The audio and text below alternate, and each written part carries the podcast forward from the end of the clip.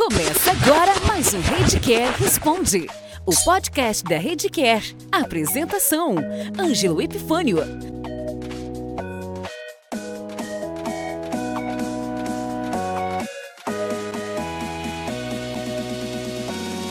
Olá, seja bem-vindo a mais um Redcare Responde. Meu nome é Ângelo Epifânio e hoje vamos falar sobre a proposta do Ministério da Saúde em criar o Plano de Saúde Popular. Recentemente eu escrevi um artigo que foi publicado em sites de notícia como Terra, Exame, Infomoney, intitulado Plano de Saúde Popular pode ser tiro no pé para o usuário.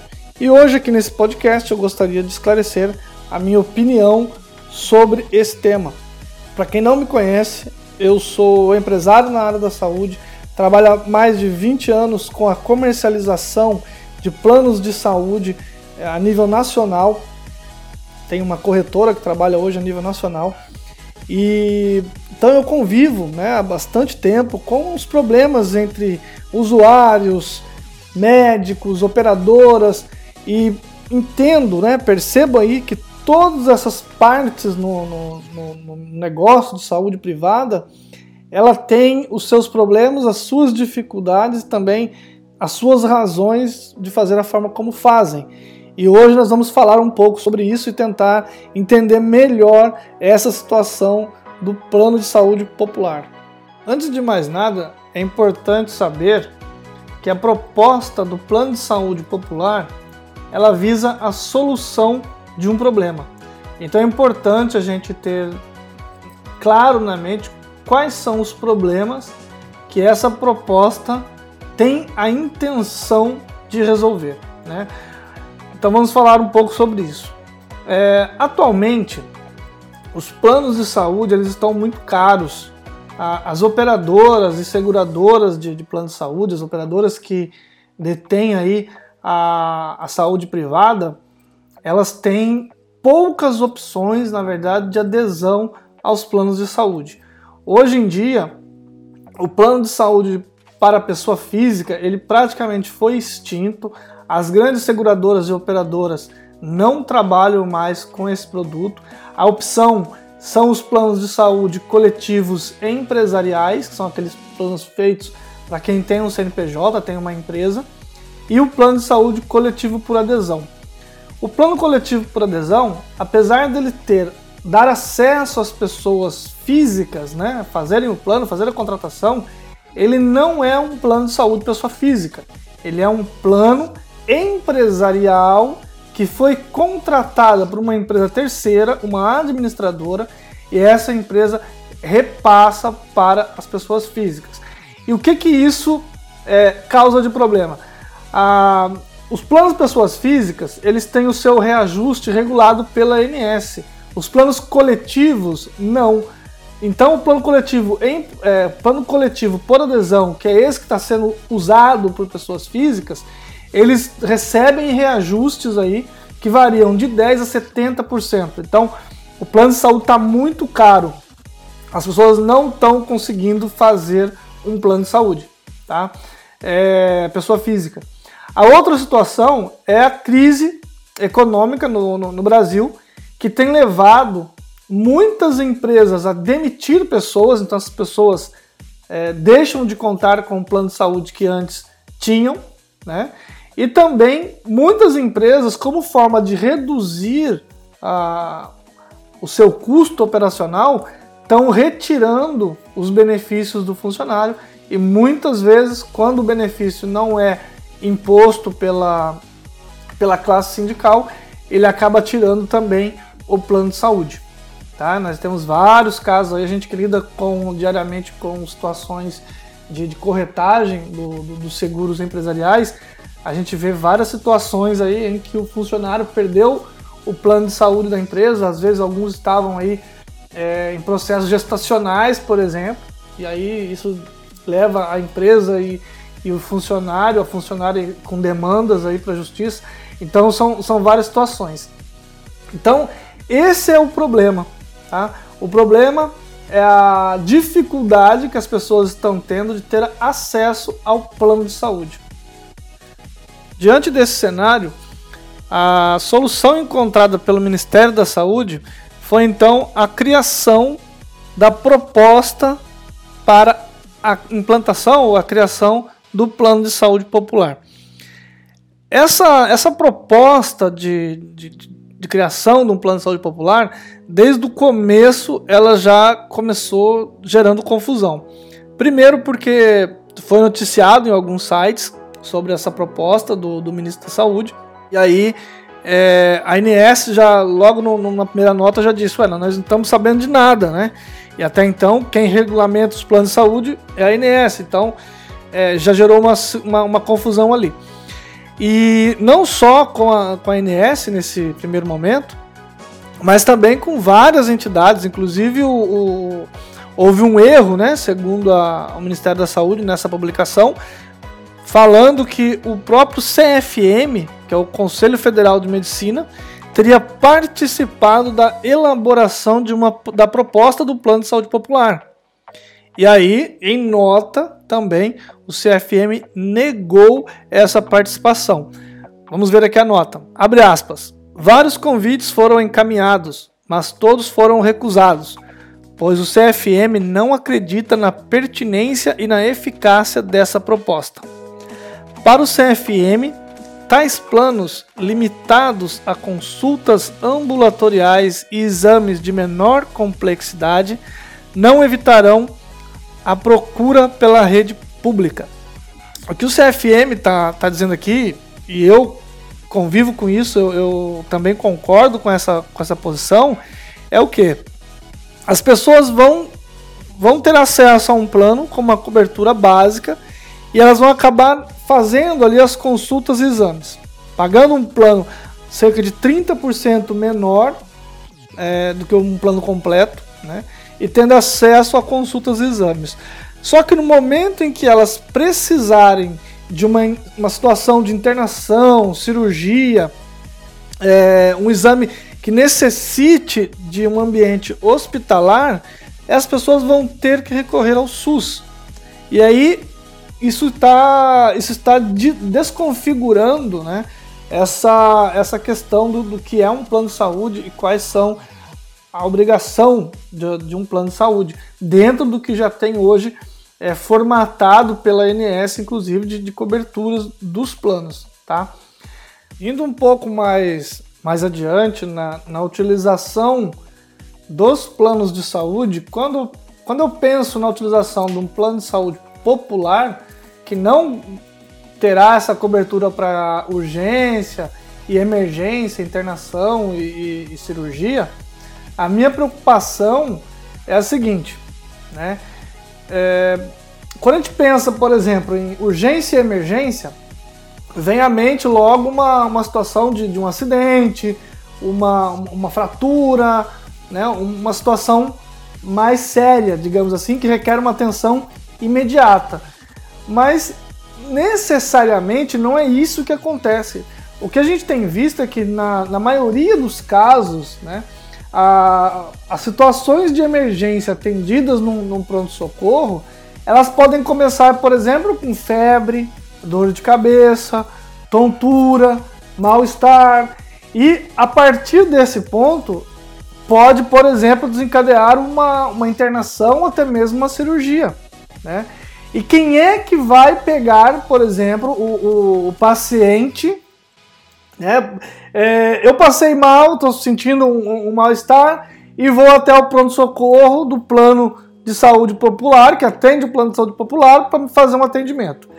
Então, ainda é uma situação assim de, de uma consulta, por exemplo. Vou lá, passo, uma consulta mais rápida, mas eu, eu consigo passar. Passei nessa consulta. A partir desse ponto, o médico entende que eu preciso de uma internação ou mesmo de uma cirurgia. E agora? Eu vou, eu vou ser transferido desse hospital onde eu já estou para um hospital do SUS? É isso que vai acontecer? Se isso vai acontecer, quem é que vai levar essa pessoa que está nesse hospital para o, para o SUS? Será o, o hospital que se encarregará desse, desse transporte? Isso fica por conta do paciente e de quem é a responsabilidade? se algo acontece com o paciente durante essa, esse translado de um hospital para o outro. Né? Então, são questões é, que, embora já venha no plano de saúde, no contrato do plano de saúde popular, por exemplo, que não vai ter cobertura para urgências e emergências. Vamos supor que isso venha em letras garrafais na capa do contrato e que o usuário tem que assinar várias vezes e escrever de novo para dizer que entendeu que não tem essa cobertura de urgência e emergência. Tá? Vamos supor que o, o nós temos a, a, completa convicção de que o usuário tem consciência que o plano não atende urgência e emergência. Mas quem é que define o que é urgência e emergência? É, como eu disse, de repente eu tô com uma, uma dor de cabeça ou uma situação de febre, isso é uma situação de internação, cirurgia? Como que eu vou definir isso? E é justamente por, por, por essas questões né, que atualmente o, os planos de saúde e as seguradoras, o seguro-saúde, eles não têm interesse, por exemplo, em vender o plano de saúde ambulatorial. Né? Existe a, os, existem né, os planos de saúde ambulatoriais, que são os planos que cobrem só consultas e exames simples e não cobram internações, cirurgias e tal. Mas o que acontece? Justamente por causa desse problema da pessoa já estar dentro do hospital em uma situação de emergência e precisar ter, ser transferida, os planos de saúde, na grande maioria das vezes, para não dizer em todas as vezes, eles são condenados pela justiça a arcar com aquela cobertura, mesmo ela não sendo prevista em, em contrato. Então, os planos de saúde é, não comercializam esse produto, embora ele exista, ele é bem desmotivado aí a, a comercialização desse produto. E também existe o plano de saúde, que é o, plano de saúde é, hospitalar, que é aquele que cobre as internações e cirurgias e os exames de ambiente hospitalar, mas não cobre as consultas e exames. Além dessa questão prática de utilização do, dos planos de saúde pelo usuário, existe também a, a situação do prestador né, nesses planos de saúde populares. É, nós sabemos, por exemplo, que mesmo dentro de, da, da, das operadoras existem planos de saúde diferentes, separados por categoria, onde cada categoria atende, é, tem ali certos prestadores cadastrados. Por quê? Porque ele paga valor diferente nas consultas. Ah, então você tem ali é, profissionais num plano de saúde mais básico, com é, recebendo menos pelas consultas do que aqueles profissionais que estão num plano de saúde mais top, tá? Quando a gente fala é, sobre, plano sobre a categoria do plano de saúde, se é mais básico ou top, é, eu penso que é importante frisar aí que é o seguinte: o plano de saúde, desde o plano de saúde básico ao plano de saúde mais top, ele tem sempre as mesmas coberturas, tá? Ou seja, todas as especialidades, todas as internações, cirurgias, procedimentos que são cobertos no plano de saúde básico, eles, elas também são cobertos, esses procedimentos também são cobertos lá naquele plano de saúde mais top. Tá? A diferença é onde esses é, usuários vão ser atendidos. Então, nós temos rede de hospitais que são mais caras, nós temos profissionais que cobram mais pela consulta, nós temos é, laboratórios que cobram mais do que outros por exames, e assim vai, seja pelo reconhecimento é, que cada um desses profissionais ou instituições tem, mas a, a realidade é que existem preços diferentes para os mesmos serviços dentro da, dessa rede né, de, de atendimento. Então o que acontece? Aí a, a operadora ela acaba separando o plano de saúde mais barato, aquele plano de saúde mais básico, Ali ela oferece uma rede de profissionais que cobra menos pelo atendimento, né, que ela consegue negociar um valor menor pelo atendimento.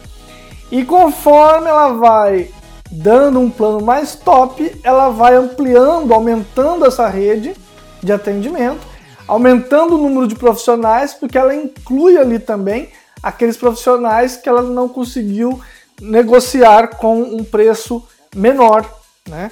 Então, é isso que faz diferença.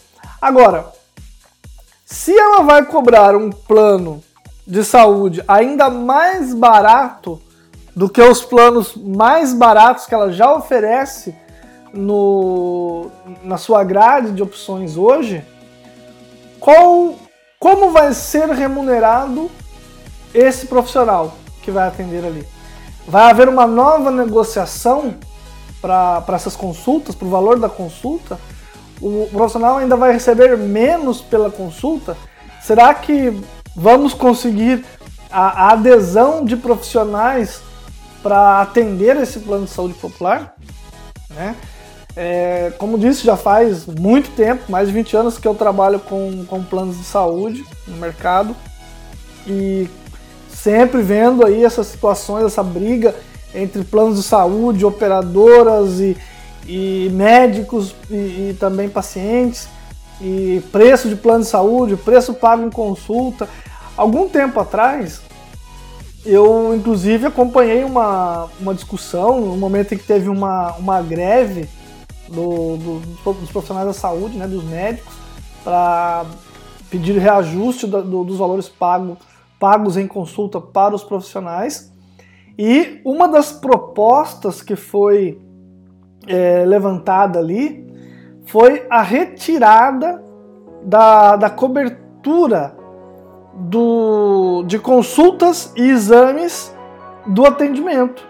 Tá? Os médicos estavam propondo, inclusive na, numa matéria que saiu na, na Isto É, eu vou deixar o link aqui no, na descrição, falava que essa essa situação, essa proposta estava sendo apoiada pelo CFM. Eu não, não consegui confirmar isso com o CFM, mas uh, na, na é está dizendo que o CFM tinha conhecimento disso e que estava apoiando essa situação. Então, a ideia do, do, dos profissionais ali naquele movimento foi o quê? Tirar dos planos de saúde as consultas e exames. E aí começar a cobrar do usuário, a cobrar da, daquele paciente que tem plano de saúde, a consulta diretamente.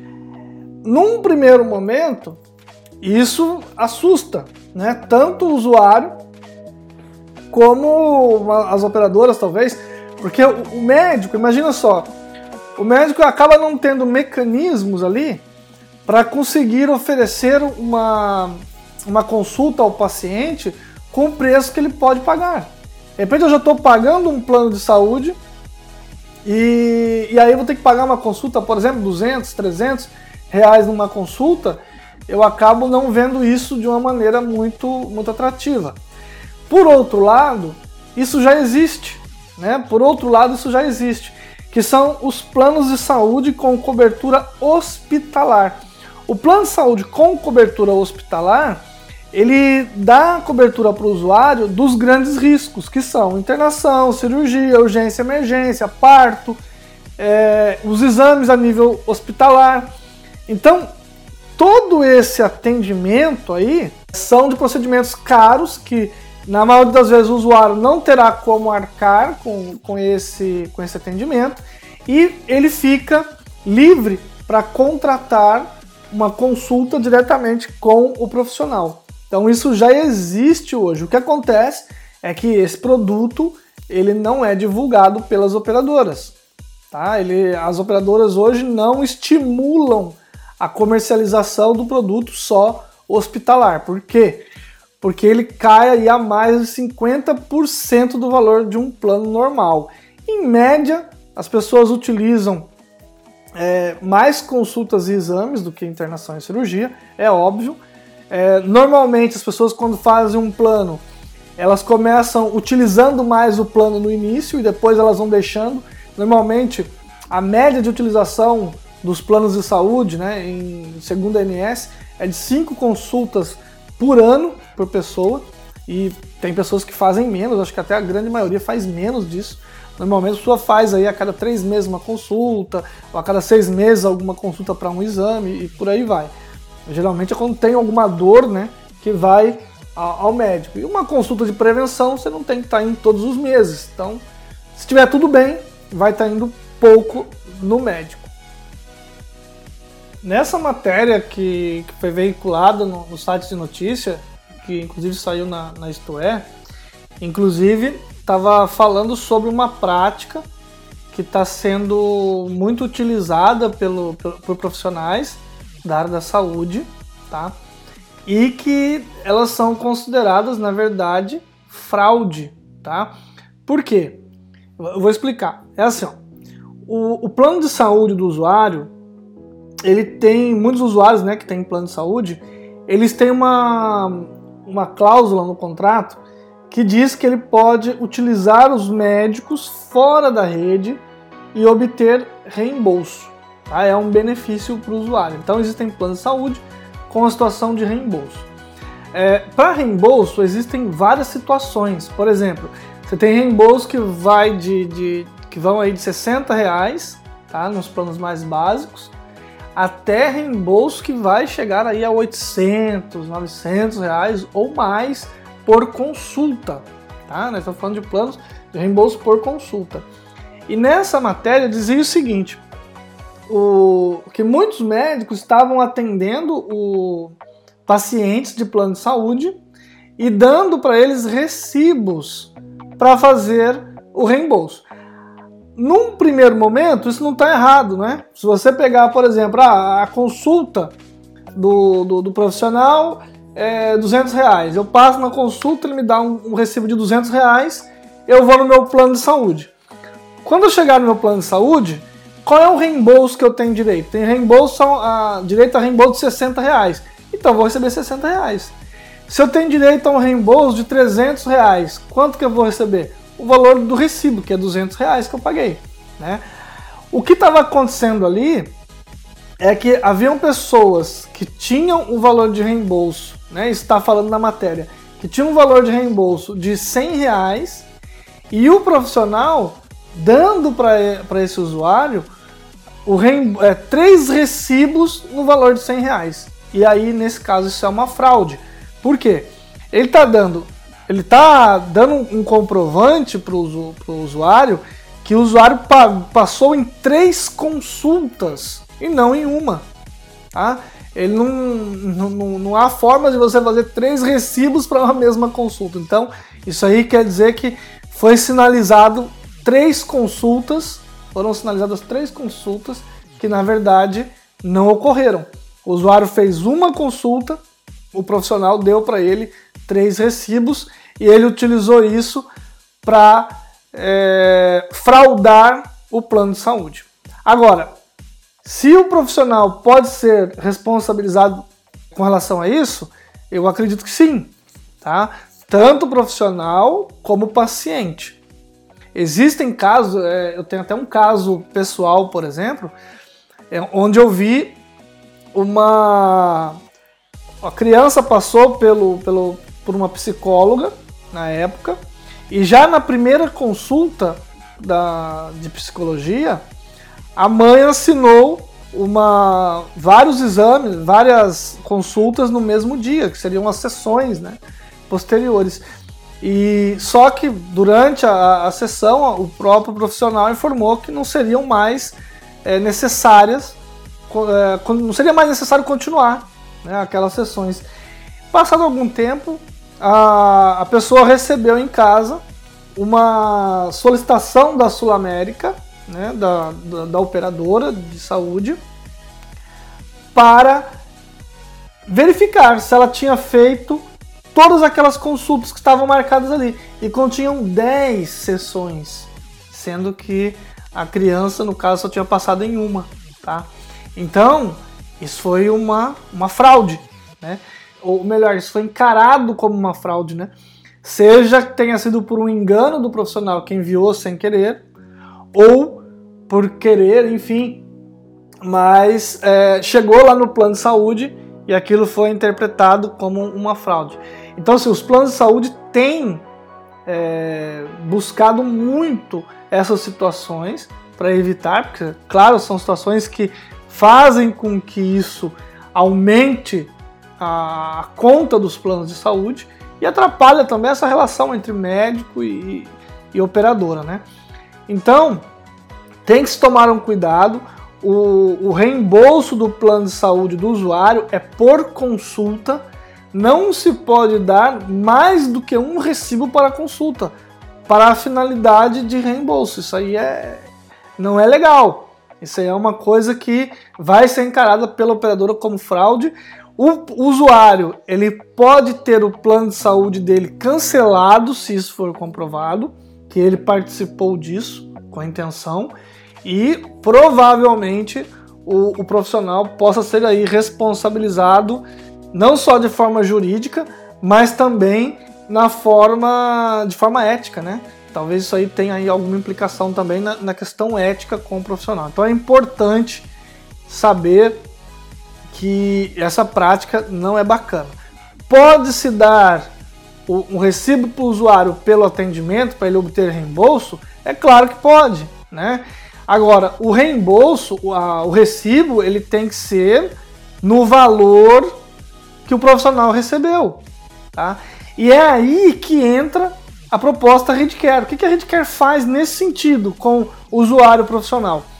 Nós pegamos aqueles usuários que têm plano de saúde, eles sinalizam na ferramenta que ele tem plano de saúde, qual é o valor de reembolso dele. E aí nós passamos então a listar para ele quais são os profissionais que cobram dentro da faixa de reembolso dele. Né? Então ele pode agendar uma consulta com aquele profissional, o profissional vai cobrar aquele valor, vai dar um recibo para ele daquele valor e ele vai ter todo o valor reembolsado, ou pelo menos a maior parte desse valor reembolsado. Por exemplo, eu posso de repente ter um plano de saúde que me reembolsa 100 reais numa consulta e eu posso estabelecer uma margem para mim é, onde eu digo o seguinte: até 150 reais para mim tá legal pagar por uma consulta porque eu recebo 100 reais de volta. Então eu pago 150, recebo 100, efetivamente eu paguei 50 reais. Então a, a proposta da Redcare é fazer com que esses usuários que precisam utilizar essa ferramenta, né, precisam de um mecanismo como esse, possam encontrar profissionais que querem passar a atender pacientes que vão pagar para eles mais do que eles recebem pelo plano de saúde, vão pagar para eles mais rápido, porque paga na hora do atendimento também, né? E, e, evita glosa, e evita, por exemplo, ter que atender rápido, e, enfim, é um atendimento particular, diferenciado. Né? Não é o particular que normalmente a, o, o prestador cobra na sua consulta particular, o valor maior, e também não é aquela quantia bem reduzida que ele recebe do plano de saúde. E qual é a vantagem em fazer isso? Qual é a vantagem em utilizar esse mecanismo através da Redcare? Nós não podemos, é, por exemplo, ou melhor, nós temos visto né, é, muito no, no, em prestadores da, da Redcare o seguinte: existem pacientes que por algum motivo, eles deixam de comparecer ao, ao consultório, eles deixam de, de, de, de, de comparecer a consultas, não deixam de usar aquele serviço, aquele prestador, por vários motivos. Ou porque o, a consulta particular ficou mais cara e ele só pagava particular, ou porque antes ele usava através de um plano de saúde, agora ele perdeu o plano de saúde, né?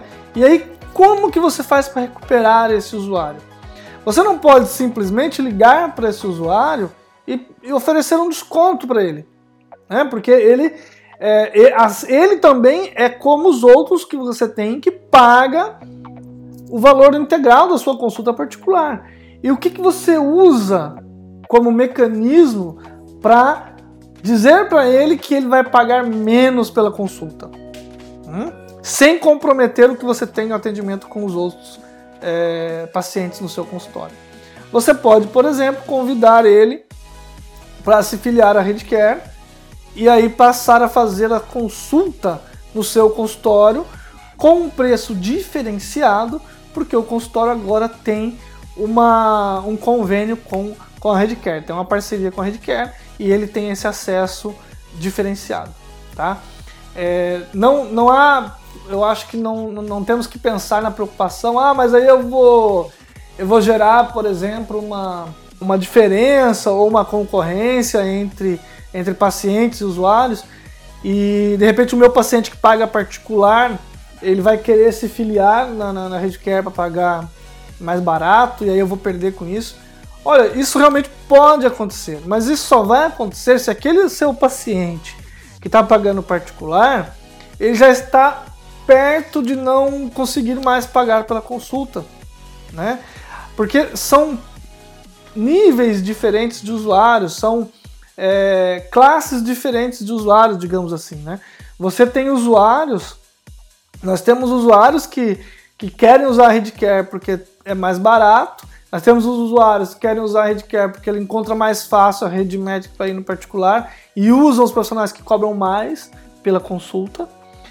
E da mesma forma você tem usuários de plano de saúde que não vão trocar de plano de saúde, você tem usuários, pacientes que não vão mudar o, o deixar de fazer as consultas particulares, porque ele pode pagar o plano a consulta particular, ou ele tem um plano que reembolsa 100%. Então, assim, é, existem formas de você trabalhar isso e usar a ferramenta, usar a plataforma Redcare como forma de atrair mais pacientes para o seu consultório, recebendo mais pela consulta, tá? E fazendo com que é, você possa reduzir aí o número de atendimentos feitos através do plano de saúde, é, aumentando o, o seu rendimento mensal com a, as consultas. Tá? Outra forma de driblar essa situação da, da, falta de plano de saúde e do alto preço considerado pelo, pelos pacientes é, que não podem pagar os preços particulares da, da consulta e a mensalidade do plano de saúde está sendo a utilização da, das clínicas populares.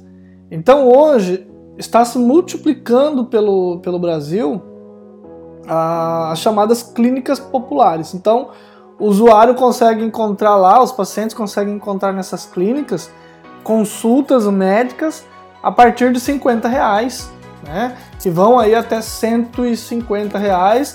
A gente pode chamar aí ainda de, de, de uma consulta popular, que dá mais acesso a essas pessoas para fazer suas consultas. Aí eu vejo várias barreiras, né? várias situações ainda que precisam ser tratadas. Primeiro, na questão de atendimento. É, a primeira questão é que não, não existem clínicas populares suficientes para atender todo mundo que precisa. E nem posicionadas em todos os locais que as pessoas precisam.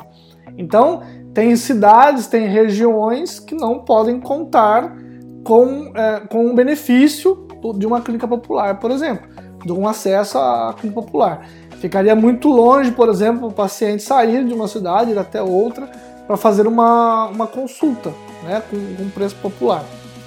Outra questão que eu, eu vi essa semana também, começou a ser debatida, foi que a pessoa faz uma, uma consulta com preço menor, mas depois ela esbarra na realização do, dos exames tá? Porque ela vai ter que pagar o exame, vai pagar caro.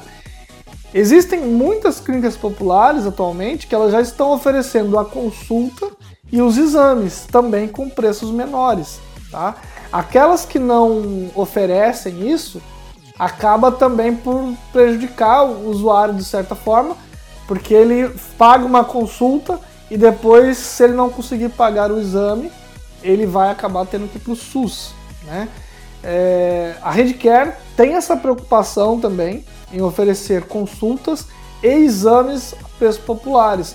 Então, nós também temos aí o credenciamento de é, profissionais né, de, de laboratórios que fazem um valor, um preço diferenciado para os usuários Redcare. Outra questão que é, eu creio que é importante enfatizar também é o seguinte: nós temos então várias clínicas populares atendendo, certo? Certo. As pessoas começam a é, buscar esse serviço, ok.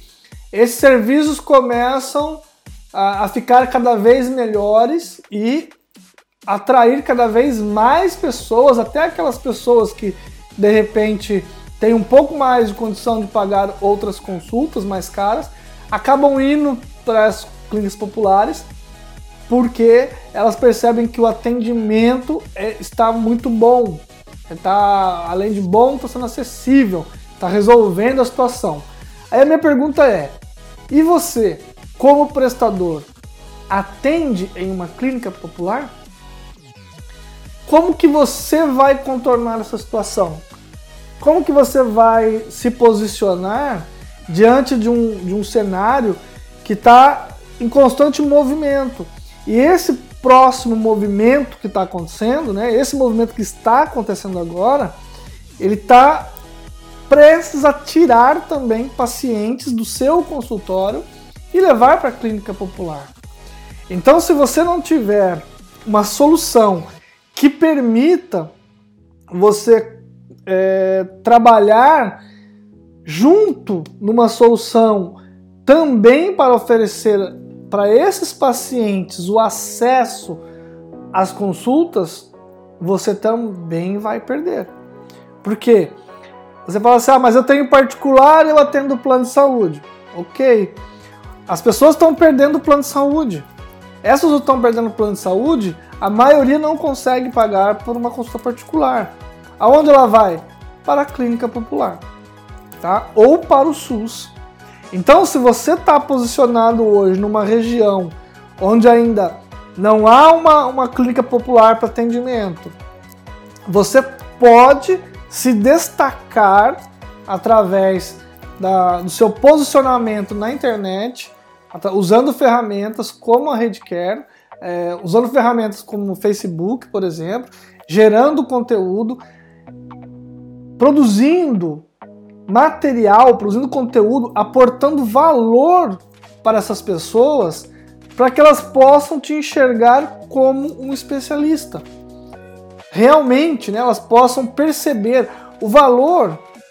É, valor é diferente de preço, né? Preço é o que você paga, valor é o que você recebe. E o valor que uma pessoa recebe pela prestação do, do, de um serviço está diretamente ligado à percepção do que ela tem, do que ela está recebendo, é a, é a percepção dela. E quando eu começo a ver um, um profissional da saúde que começa a alcançar uma visibilidade na internet através de um perfil público, com a postagem de, de artigos, ou a participação em grupos, ou o envio de algum material que me aporta valor, né, que é interessante para mim naquela situação, para aquela situação que eu estou precisando naquele momento, eu começo a valorizar mais aquele profissional. Isso faz com que, inclusive, eu me disponha a pagar mais pela consulta daquele profissional. E se a gente pensar, é exatamente isso que acontece, não é? Sempre é o que acontece. A maioria dos profissionais da saúde começa atendendo planos de saúde, atendendo SUS, e conforme vai ganhando experiência, conforme vai ganhando é, o reconhecimento das pessoas, ele vai abandonando algumas coisas. Ele deixa de atender pelo SUS, só começa a atender só os planos de saúde, depois já começa a atender só os planos de saúde que pagam melhor. Quando chega num, num certo nível, como nós temos profissionais, que não atendem nenhum plano de saúde, é somente particular e há consultas que são assim estão bem acima do, do que é cobrado em consultas é, populares, que é cobrado a, uma a preço de consulta mais acessível. E se você tiver alguma dúvida é, em como criar conteúdo, em como escrever artigos, é, que imagens eu devo publicar na internet, como que eu vou produzir imagens para divulgar, essa é uma coisa muito complicada. Nós temos uma, uma equipe para te auxiliar nisso. Tá?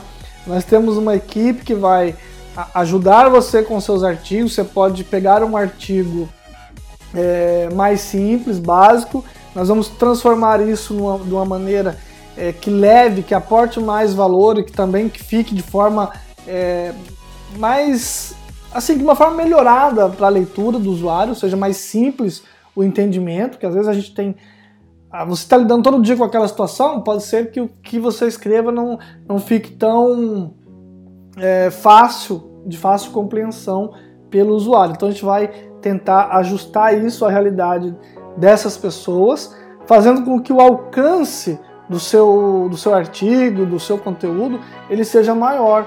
Os vídeos também, se você tem dificuldade em gravar vídeos, é, Bom, a gente pode te ajudar com isso também. A edição, a gente pode fazer a edição para você.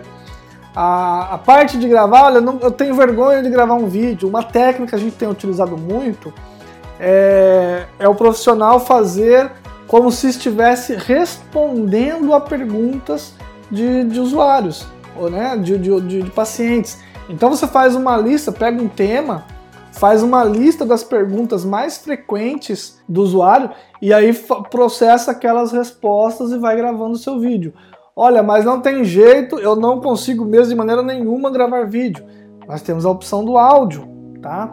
Nós podemos também organizar com, com profissional para fazer é, a participação em podcasts, gravar áudio com instruções e a gente posta no canal, coloca na, na também no YouTube, aí monta lá uma, a imagem do profissional, deixa aquilo bonitinho e, e ele pode ser é, divulgado isso e alcançar muito mais pessoas. Ah, o bacana do conteúdo, o que, que é? Você gera um conteúdo hoje, seja artigo, seja áudio, seja vídeo, e esse conteúdo ele vai ficar para sempre na internet. Uma vez que você colocou um artigo hoje e ele foi distribuído em, diversos canais, ou através do blog, ou através das, da, das redes sociais. Ele é um material que você coloca agora e que ele vai atender público, né? Vai atender o seu público daqui a um ano, dois anos, três anos, cinco anos. Vão ter pessoas que vão estar acessando aquele conteúdo e obtendo respostas daquilo que você colocou. Então, se você coloca hoje um conteúdo, é, daqui a uma semana coloca um novo conteúdo, um novo vídeo, um novo artigo. Você vai aumentando a sua rede de resultados ao longo de um tempo. Isso é muito importante para quem quer alcançar um posicionamento e ser reconhecido pelo seu público para que você alcance cada vez é, melhores resultados, ok? Voltando à questão do, do plano de saúde popular, se você ainda não fez isso, eu te convido a fazer uma, uma pesquisa com relação ao tema, dar uma, uma olhada na, na, na posição do, do, dos órgãos que estão tratando disso, dos órgãos é, que cuidam né, do, do, setor, que realmente a maioria do, de todos os órgãos estão contra é, essa ideia da proposta. E eu penso que isso vai afetar de forma muito de forma muito complexa, né? Enfim, com grande impacto aí a, a vida dos profissionais da saúde, a vida do, dos usuários de plano de saúde e até da, das operadoras de saúde. Tá? Isso pode causar aí um, uma, uma, grande situação nova no, no mercado. É um movimento muito grande o mercado está dando. E eu, eu penso que é um momento, principalmente para o profissional da saúde, parar e analisar a situação de como ele é encontrado no, no mercado. Como que o, o paciente, como que o meu paciente me encontra hoje, né?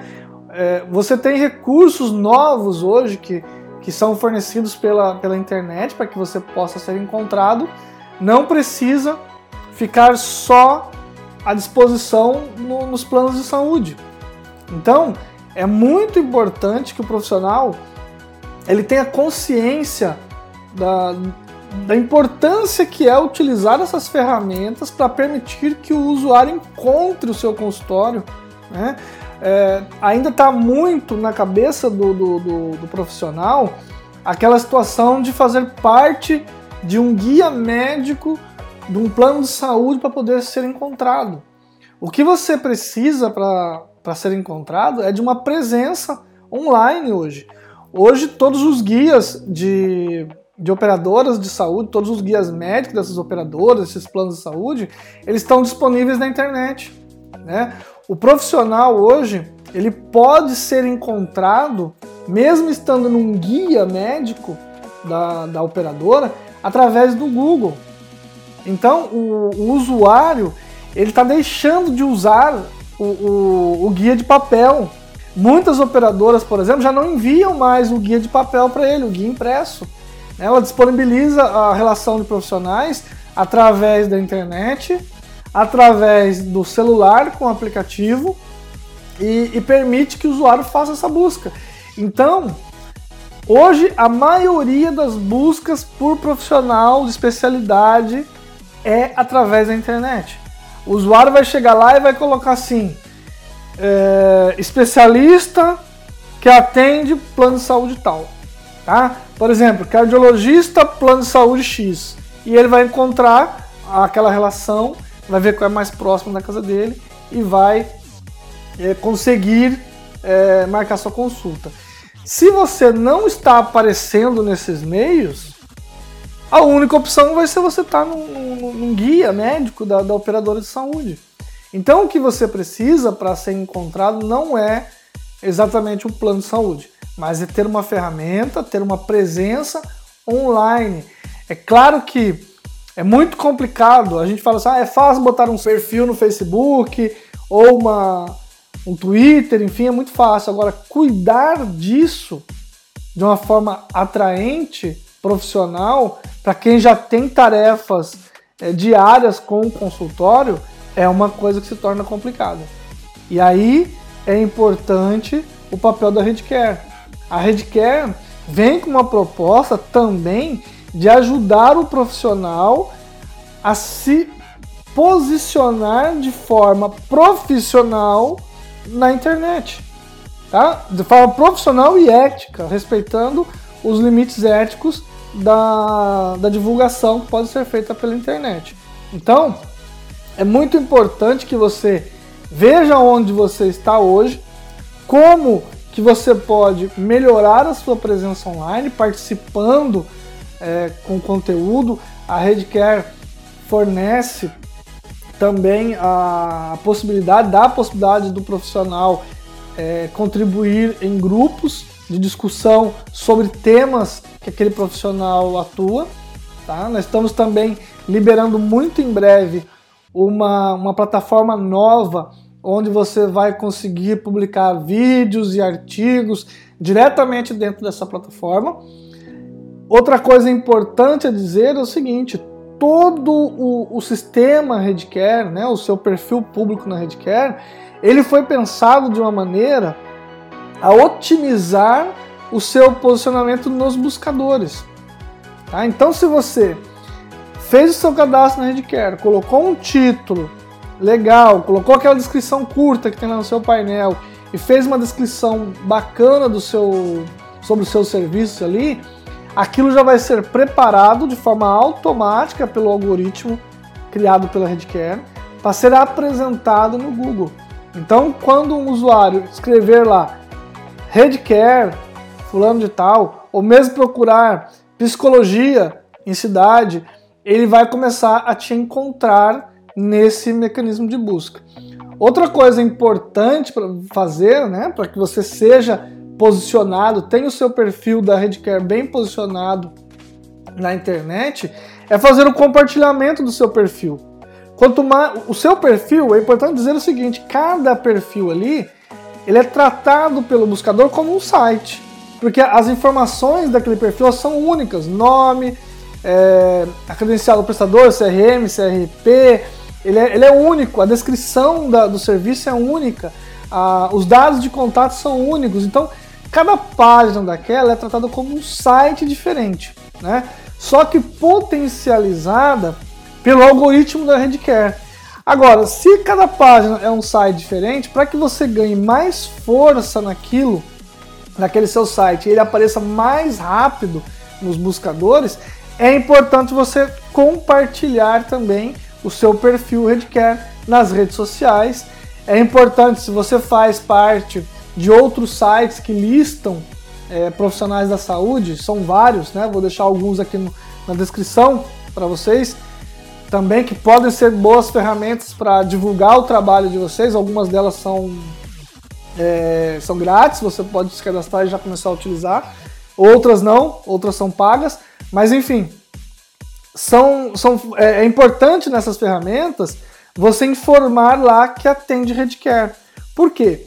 A Redcare está fazendo uma divulgação grande e está aumentando gradativamente a, o volume dessas publicações, dessa divulgação que é realizada. E isso vai aumentar cada vez mais. Então as pessoas vão começar a pesquisar psicólogos na Redcare, tricologista na Redcare e por aí vai. Então, quando você sinalizar, você, ah, é associado o seu nome é, em vários sites né, de, de, de, guia médico e com as opções de atendimento que a pessoa tem, vai estar tá vinculando também você várias vezes com a Redcare. Você vai ganhar nessa divulgação. É uma coisa simples de se pensar, ok? Bom, vou finalizando por aqui esse podcast de hoje sobre plano de saúde popular. E antes de, de acabar, é, gostaria de responder algumas perguntas que me foram enviadas por e-mail. A, a primeira, da Patrícia Feraiorni, psicóloga CRP 101529. Ela pergunta o seguinte, melhor, ela diz o seguinte: a ideia da Redcare em conectar profissionais da saúde aos profissionais de maneira rápida, simples e acessível é sensacional. Podemos juntos atender uma grande quantidade de pessoas sem restrições ao número de consultas e à gravidade do caso, como ocorre nos planos de saúde.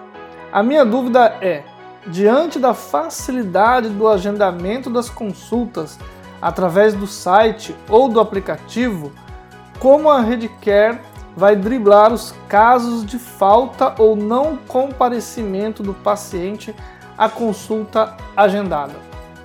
Bom, é, Primeiramente, o que acontece? Essa é uma questão que nós tivemos bastante preocupação em, em tratar. Né? Foi, uma, foi muito difícil de, de, de chegar a uma, a uma solução que a gente acreditou que pudesse, de fato, atender a, a expectativa do, da, da situação de agendamento e comparecimento.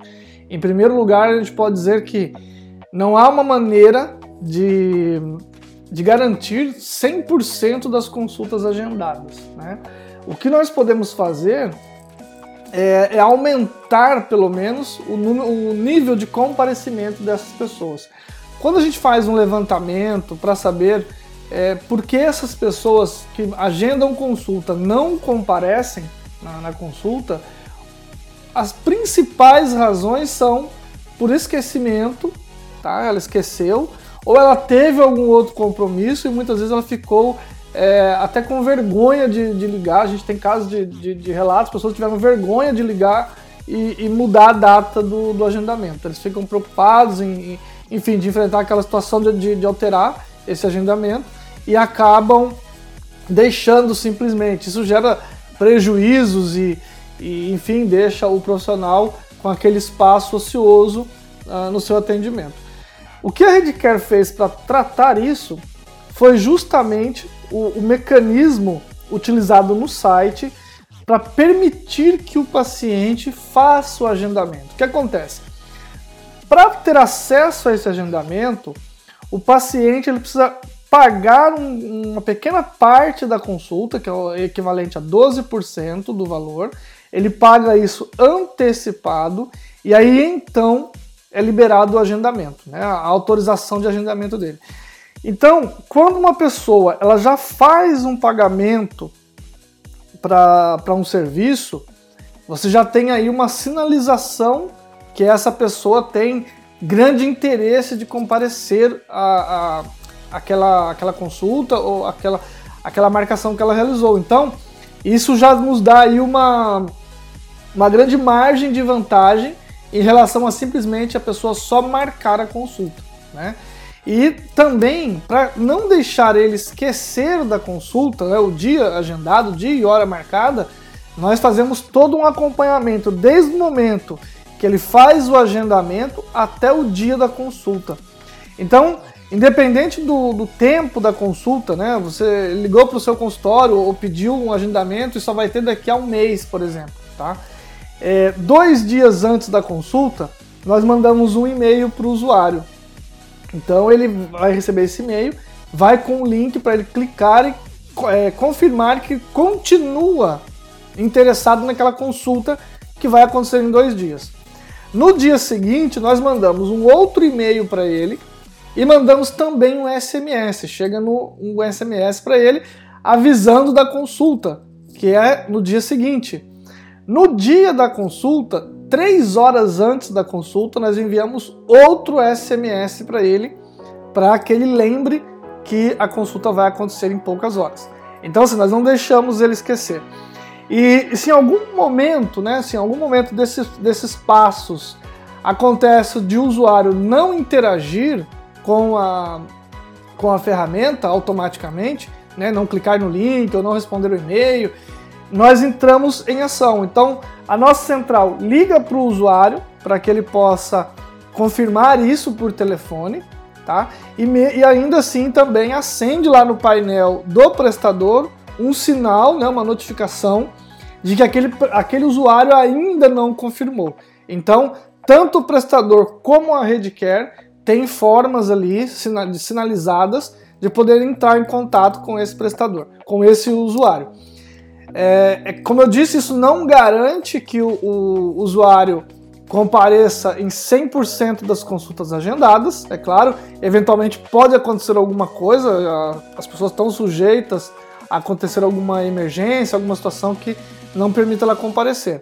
Porém, isso nos dá pelo menos é, meios de conseguir tratar a situação em tempo hábil, né? de fazer um encaixe com outro usuário, é, de, de, adiantar alguns horários, enfim, a gente consegue tratar isso, porque nós temos dois dias aí antecipadamente.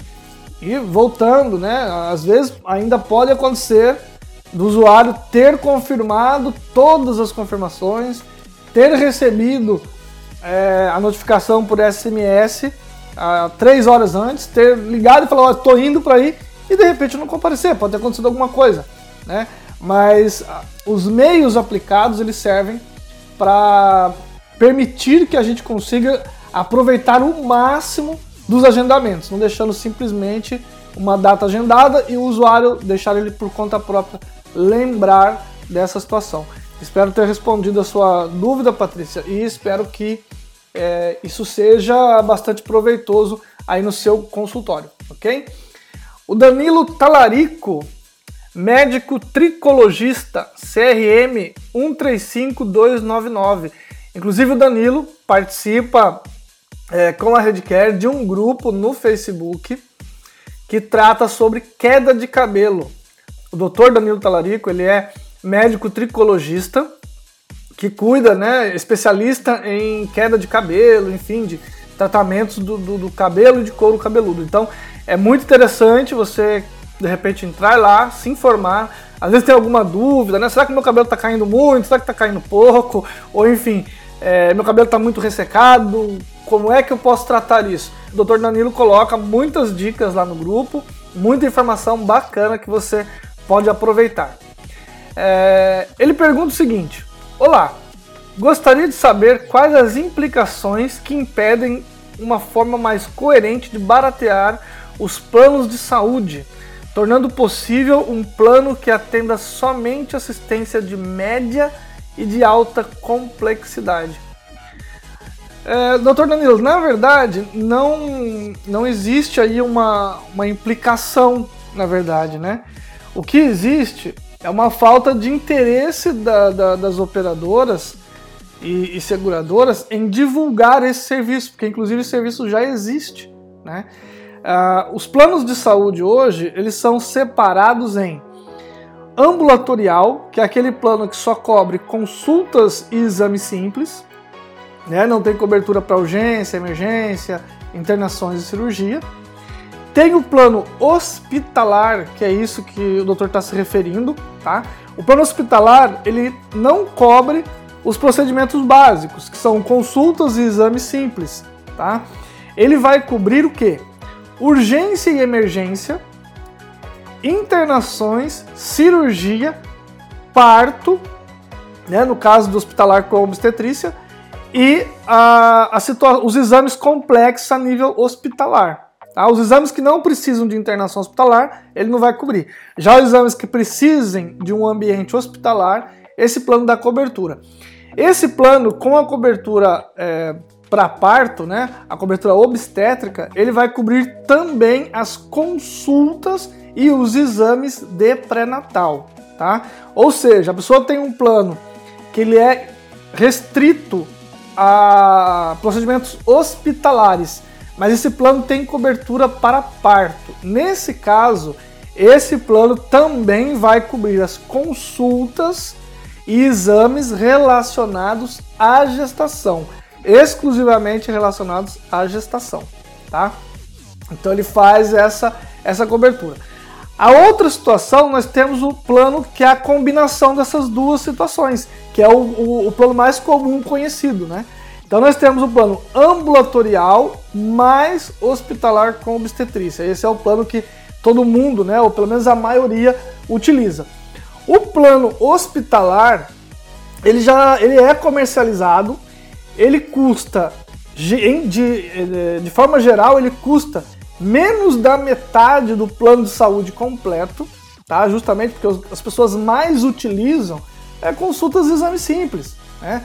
O próprio Ministério da Saúde, é, num artigo publicado, disse que as consultas e exames são 95% das necessidades dos usuários de plano de saúde.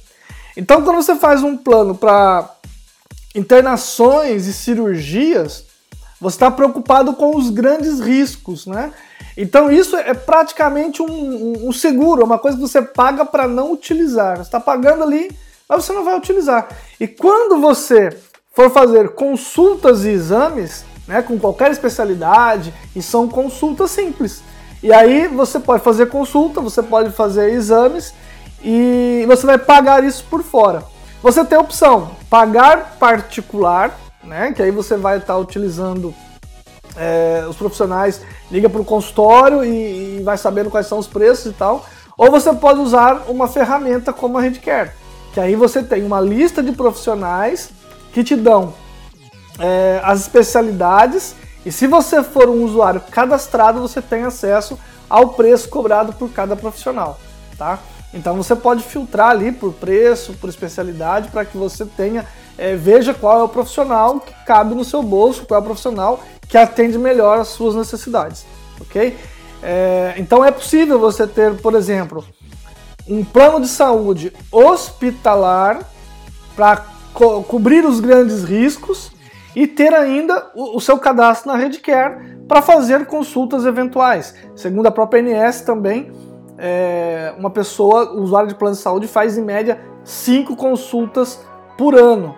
Então, se você faz cinco consultas por ano e com a Redcare, numa média de consultas aí que você vai pagar 100 reais por consulta, são 500 reais.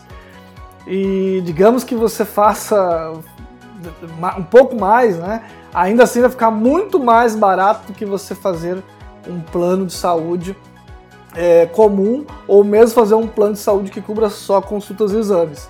Então, seria, no, no meu ponto de vista, é muito mais vantajoso ter um plano de saúde hospitalar para te cobrir dos grandes riscos, que é realmente uma situação que, se acontece alguma coisa, onde uma internação, uma cirurgia que eu esteja precisando, isso aí vai sair muito mais caro do que uma consulta e exame.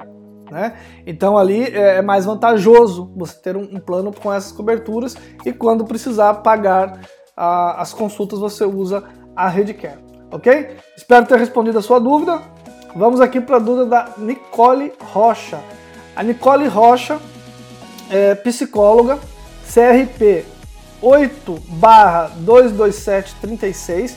A Nicole Rocha também é uma parceira Redcare, desenvolve, uh, cuida de um grupo no, no Facebook, junto com a Redcare, sobre ansiedade e síndrome do pânico. Falando sobre ansiedade, é, depressão, síndrome do pânico, dando dicas e orientações para quem precisa saber mais sobre essas doenças, tá? Inclusive tem um artigo da, da Nicole, foi uma conversa da Redcare com a Nicole ah, sobre o assunto que está saindo nos próximos dias. A Nicole diz o seguinte: em comparação com o plano de saúde popular, que, se, que teria cobertura só para consultas e exames, a Redcare não acaba deixando o usuário sem a cobertura de internação e cirurgias?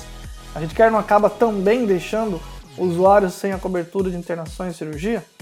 Bom, numa resposta simples, sim, tá? Agora, a, a questão aqui é avaliar qual é a proposta de cada, de cada uma dessas situações, né? Por exemplo, a proposta do plano de saúde é o usuário pagar uma mensalidade para ter acesso a consultas, exames, internações, cirurgias, urgência e emergência, tá? Então, quando você é, muda essa proposta do plano de saúde para continuar como plano de saúde popular, porque as pessoas não conseguem mais pagar um plano de saúde completo, né? Mas é importante que elas tenham um plano de saúde. Aí você reduz essa cobertura e traz ela só para consultas e exames cobrando em média 30% a menos do que um plano de saúde normal cobra, é, é, é complicado, né? Hoje uma, uma família tradicional de quatro pessoas, um plano de saúde mais barato na, na, nas maiores operadoras, né? Nas, nas, mais conhecidas, ele vai sair em torno de 1.500 a 1.600 reais. Se você tirar 30% aí de, de, desse valor, para nesses 30% abrir mão da cobertura dos grandes riscos, que são internações, cirurgias, os procedimentos mais caros, né, os, os exames de nível hospitalar, que realmente são ah, os tratamentos mais caros para o paciente, você está descaracterizando o, o, que é um plano de saúde, né, a, a função de um plano de saúde. Agora, a proposta Redcare é dar acesso para fazer consultas e exames aquelas pessoas que não têm plano de saúde. Tá? É, é, diferente. Então é o seguinte: nós temos um, um número muito grande de pessoas que não têm plano de saúde, não têm acesso a, a, plano de saúde. Como eu disse, uma mensalidade de um plano de saúde hoje para quatro pessoas, uma família de, de quatro pessoas, vai ficar em torno de R$ 1.500, não fica menos. Nas operadoras menores, é, regionais, esse plano não vai ficar menos do que 800, 900 reais, eles são mais baratos. Infelizmente, nem todo mundo tem acesso a pagar esses valores para ter um plano de saúde, tá? E aí, essas para essas pessoas sobram quais opções? Pagar, um, pagar a consulta particular, tá? Ou ir para o SUS. A, na questão de ir para o SUS, ela vai ter uma aquela situação que a gente já conhece, ela vai marcar uma consulta com um especialista, isso vai levar semanas, meses ou anos, dependendo do, da especialidade da região que ela está. Às vezes a pessoa tem ali uma, uma irritação, por exemplo, no, no, no, olho, né? Tá com uma irritação no olho, ela, para ela poder passar com um oftalmologista rápido, ela vai para o hospital. Geralmente ela não vai ser atendida numa emergência por um oftalmologista. Ele vai dar um medicamento ali para ela que às vezes não resolve o problema de imediato, ou às vezes é só um alívio da dor, e ela vai ter que marcar o especialista pelo SUS. Quanto tempo isso leva? Quanto tempo demora para conseguir hoje um oftalmologista pela rede pública? Né? A opção dela é fazer o quê? A outra opção, marcar o, o particular. Quando você começa a procurar um, um profissional na, na, internet ou pegar o guia médico, vai ter que buscar esse profissional em algum lugar, não é? é onde que eu vou encontrar profissionais para fazer consulta? Geralmente ele está em guia médico. A gente pensa assim, onde que, eu tô, onde que eu vou encontrar um oftalmologista? Você pensa num guia médico de alguma operadora. Mesmo você não sendo usuário daquela operadora, é lá que você vai recorrer. Né? Mesmo pagando particular. Ou pesquisar na internet. O que vai acontecer? As pessoas que estão no, no guia médico, elas não vão, elas vão te atender para um preço particular muito superior àquela, àquilo que os planos de saúde pagam para elas, que é o plano é o particular. Em média, as consultas saem de 250, tem profissionais que cobram até 700 reais na consulta, aí depende né, de vários fatores, mas enfim, é, é mais caro para ele fazer esse pagamento. Então, e ele não vai, ele não, não há ferramenta no, no, de forma particular que permita ele a contratar de forma rápida vários profissionais naquela especialidade e conseguir encontrar um preço que caiba no seu bolso. Percebe? É, por outro lado também, o profissional, você tem aí aqueles é, médicos, psicólogos e, e várias especialidades que eles recebem de um plano, do plano de saúde um valor bem menor do que ele cobra no particular, né? E demora para receber, mas ele não atende a, no meio do caminho, né? No meio termo ali para o usuário que não tem plano de saúde. Até porque não tem como, né? Não há uma, uma maneira dele é, fazer esse atendimento de forma padronizada e nem é ele também que atende os pacientes, normalmente é uma secretária. Então, o que a Redcare faz aí é conectar esses profissionais, tá? Com esses pacientes, fornecendo uma ferramenta para essas pessoas que não têm plano de saúde, para que elas possam encontrar uma, uma lista de profissionais daquela especialidade que ela precisa naquele momento, conseguir se consultar num preço acessível e conseguir o seu diagnóstico e iniciar o seu tratamento. Tá? Essa é a proposta da Redcare, dar acesso às pessoas a consultas e exames para que elas possam ter o seu diagnóstico e iniciar o tratamento. É... Hoje nós temos uma grande preocupação, né? A gente vê muitos casos, muitas pessoas que estão tentando fazer uma consulta há meses, às vezes há anos com, com um especialista, e o principal prejuízo que essas pessoas sofrem nesse caso aí é justamente por não conseguirem a consulta para terem o diagnóstico e iniciar o tratamento. Essa demora, né? Eu, eu deixo essa pergunta aberta até para os profissionais da saúde. Será que essa demora em conseguir uma consulta e ter o seu diagnóstico prejudica ainda mais aquele quadro clínico do paciente? Será que o paciente que tem um problema de saúde, que nesse momento está incomodando, né, o estar incomodando ainda não é um caso tão grave, corre o risco de ser agravado daqui a alguns meses sem ele conseguir o, o, atendimento, o diagnóstico para iniciar esse tratamento? Tá? Então, é uma pergunta que eu deixo aberto para os profissionais da saúde quiserem responder. E é, a nossa preocupação principal da Redcare, a, a principal preocupação da Redcare é tratar dessa situação, é fazer com que as pessoas tenham acesso a consultas, a exames, possam obter o seu diagnóstico e possam iniciar o seu tratamento o mais rápido possível. É claro que nós não vamos conseguir atender todas as pessoas, né? infelizmente. Nós temos é, situações, por exemplo, ó, a, a consulta, tendo preços mais acessíveis, dá acesso a mais pessoas poderem fazer.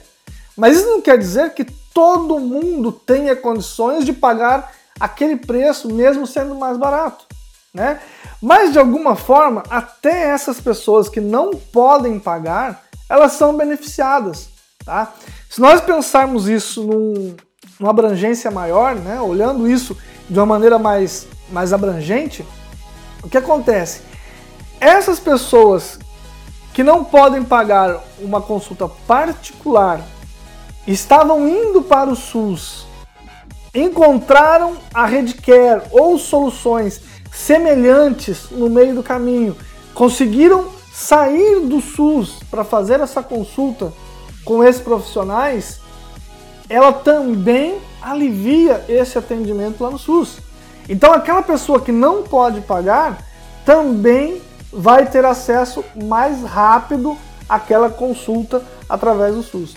Então é, de forma global, a, a Redcare e outras soluções semelhantes também auxiliam essas pessoas que não podem pagar nem a consulta com preço menor ou pelos exames, ok? Bom, vou ficando por aqui, espero que tenham gostado da, das respostas, que tirem bastante proveito disso. E se tiverem mais dúvidas, quiserem fazer algum comentário sobre o que nós falamos aqui hoje, pode deixar nos comentários desse áudio ou pode mandar um e-mail para a gente estar tá respondendo. Vou deixar o e-mail aqui no comentário, ok? Até o próximo podcast e até mais. Tchau, tchau. A Rede Care trabalha para levar mais saúde e qualidade de vida, conectando pessoas. Compartilhe essa ideia. O mundo fica melhor quando compartilhamos o bem. Para participar do Redcare Responde, envie seu e-mail com dúvidas, sugestões ou críticas para responde@redcare.com.br. Redcare, sua livre escolha.